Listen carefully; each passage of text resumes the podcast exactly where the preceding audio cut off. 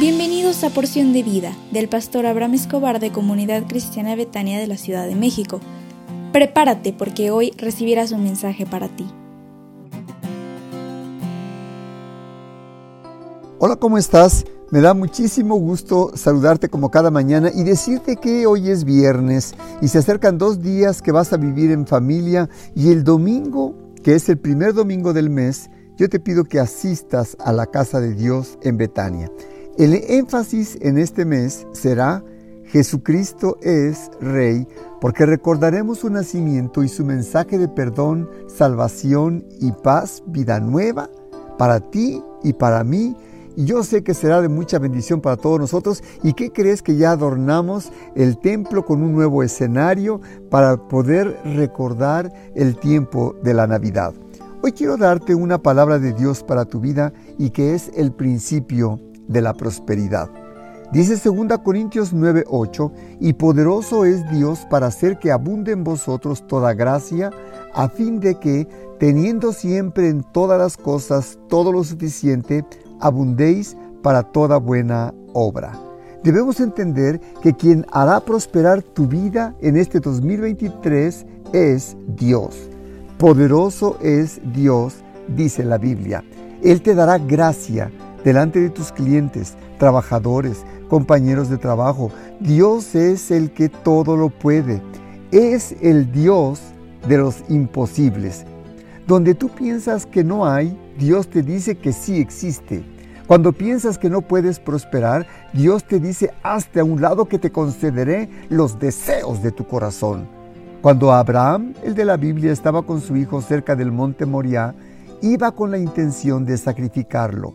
Pero en el momento de la adversidad, en el momento de la crisis, Dios se le apareció a Abraham y le dijo que donde no había nada, él pudo conocer a Dios como Jiré, el proveedor. Dios le dijo a Abraham, Dios proveerá. Cuando estés pasando por momento de escasez, cuando experimentes que el trabajo no llega, que no sabes qué hacer, busca a Dios con todo tu corazón y Él te proveerá. En este 2023 recuerda que Dios será tu proveedor. Dios es Jiré, nuestro proveedor, el que toma el control de nuestras circunstancias. Te pido que no pongas pensamientos negativos de derrota. No le abras la puerta al engañador, al que miente y que trata de robarte tu paz.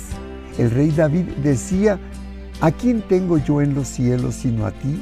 Y nada deseo yo en la tierra sino a ti. Cada uno marca su destino por causa de la ofrenda.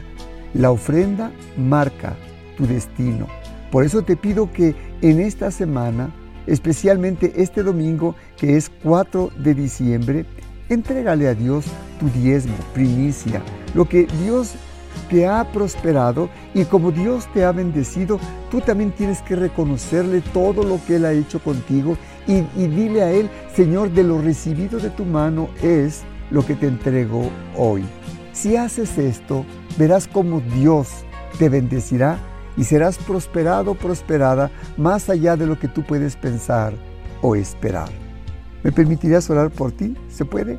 Padre, te ruego con todo mi corazón por la persona que escucha este audio, para que quites de él o ella toda duda, pesar económico, toda ansiedad económica, y te ruego que le bendigas para que sea bendecida, bendecido y para estar en posibilidades de ofrendar, porque primero necesitan recibir para que después estén en posibilidades de dar.